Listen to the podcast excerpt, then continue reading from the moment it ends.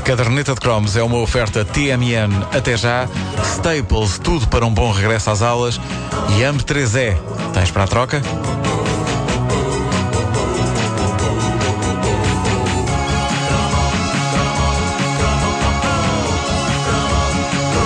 Há várias novelas a implorar para serem transformadas em cromos, mas esta estava claramente no topo da lista. Não só para os nossos ouvintes, mas para, uh, também para mim, porque esta é daquelas que nos marcou a todos na alma, tal como um criador de gado marca uma vaca no rabo.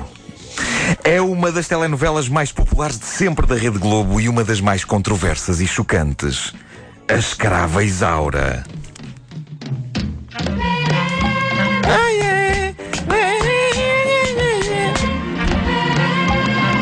Que é que foi isso? Não sei. Foi um, vamos, vamos acreditar que foi um espirro.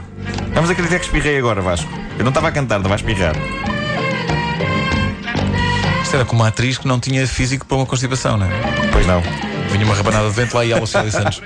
isto, isto, era material bombástico. A novela era baseada no romance homónimo escrito no século XIX por Bernardo Guimarães sobre os árduos tempos da escravatura no Brasil. Isaura era uma escrava mestiça, educada, estamos a falar de educação ao nível de um gato maltês, do género tocar piano e falar francês, ela fazia isso. Uma escrava ardentemente desejada pelo seu senhor Leôncio e tentando libertar-se e viver o merecido amor com Álvaro. Oh, pai, ele chamaste Leôncio Vitório, é que era.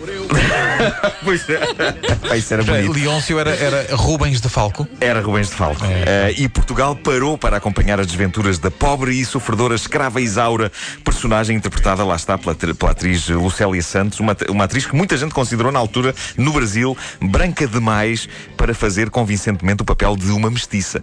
Como nós, uh, por cá tínhamos televisão a preto e branco, não conseguíamos um perceber nuances de cores mais ou menos escuras de pele. Uh, toda a gente na televisão era basicamente cinzenta.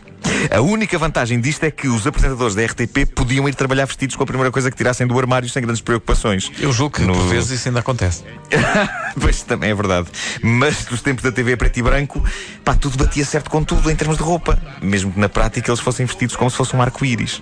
Lucélia Santos era escrava Isaura e era uma figura interessante porque ela não era particularmente bonita, era ligeiramente estrábica, uh, era frágil, não tinha seios. Porque é isto? Eu estou a insultar a rapariga de uma forma incrível. Mas eu, eh, eh, havia um encanto qualquer na moça que, eh, para já, fazia com que a Globo a escolhesse para papéis de heroína boazinha, por quem todo o mundo torce e que é alvo de todas as injustiças. Ela tinha assim uma natureza quase Bambi, não era? Era uma espécie de um Bambi humano. Sim, mais tarde um Calimero. teria outra personagem notável que era a mãe do Luca na vereda tropical. É verdade, pois é. Que maravilha. E não era ela que entrava também em Sinhá Moça? Sinhá Moça. Uh, acima de tudo, ela era e é uma excelente atriz e foi isso que fez com que Portugal acompanhasse de forma obsessiva a escrava Isaura. Toda a gente estava apaixonada por ela, toda a gente a queria libertar do jugo do cruel Leôncio e toda a gente a queria trazer para casa.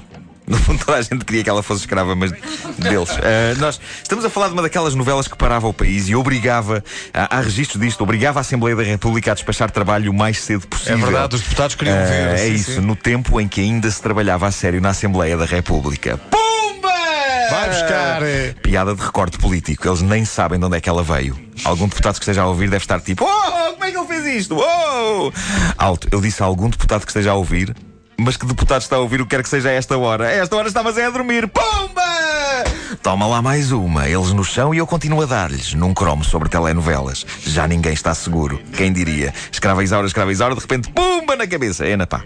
Bom, uma das coisas mais memoráveis de Escrava Isaura era o vilão, Leôncio. Era interpretado por um dos grandes atores brasileiros de ar sinistramente felino e que, para além disso, tinha um dos melhores nomes que um ator com talento para vilões podia ter. Lá está, já falámos dele, Rubens de Falco. É, que nome tão mítico.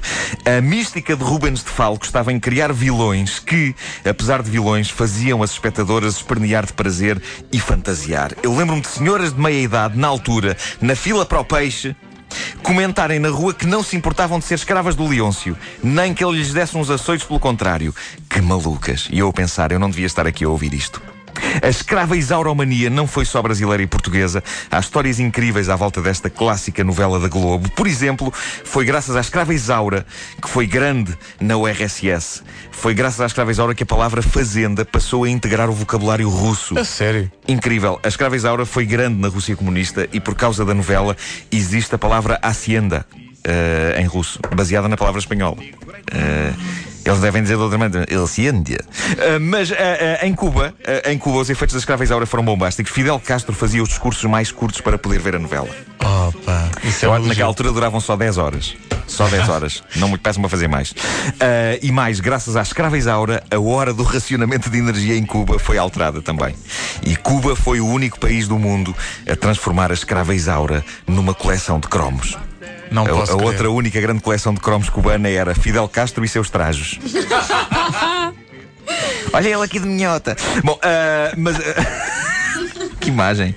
Mas esta é a minha favorita de todas. Na Guerra da Bósnia estava combinado um cessar-fogo à hora a que passava a escrava Isaura. A força de uma novela. Eu acho que pode estar aqui a solução para a paz no mundo. Sim. Tragam de volta a escrava Isaura. Mas a escrava Isaura original, porque ela teve direito a um remake, não sei se vocês se lembram, Sim, em sim. 2004, Sim.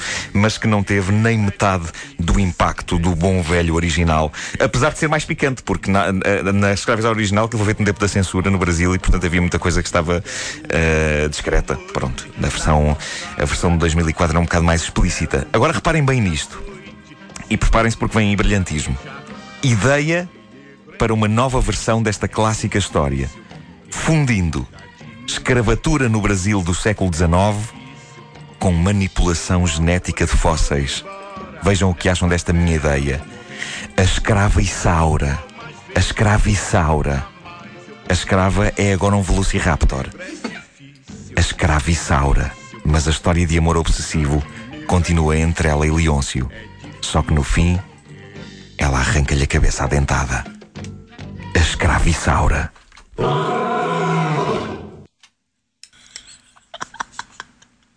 Isso foi doentio. Foi, foi doentio, não foi? Foi. É vencedor!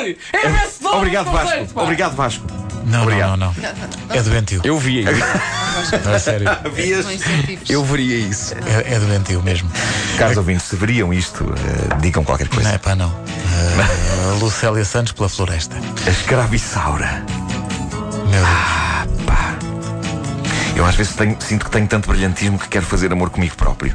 Não é tarde nem é cedo, é já. Faz muito barulho. A caderneta de cromos é uma oferta TMN até já. Staples, tudo para um bom regresso às aulas. E AM3E, tens para a troca?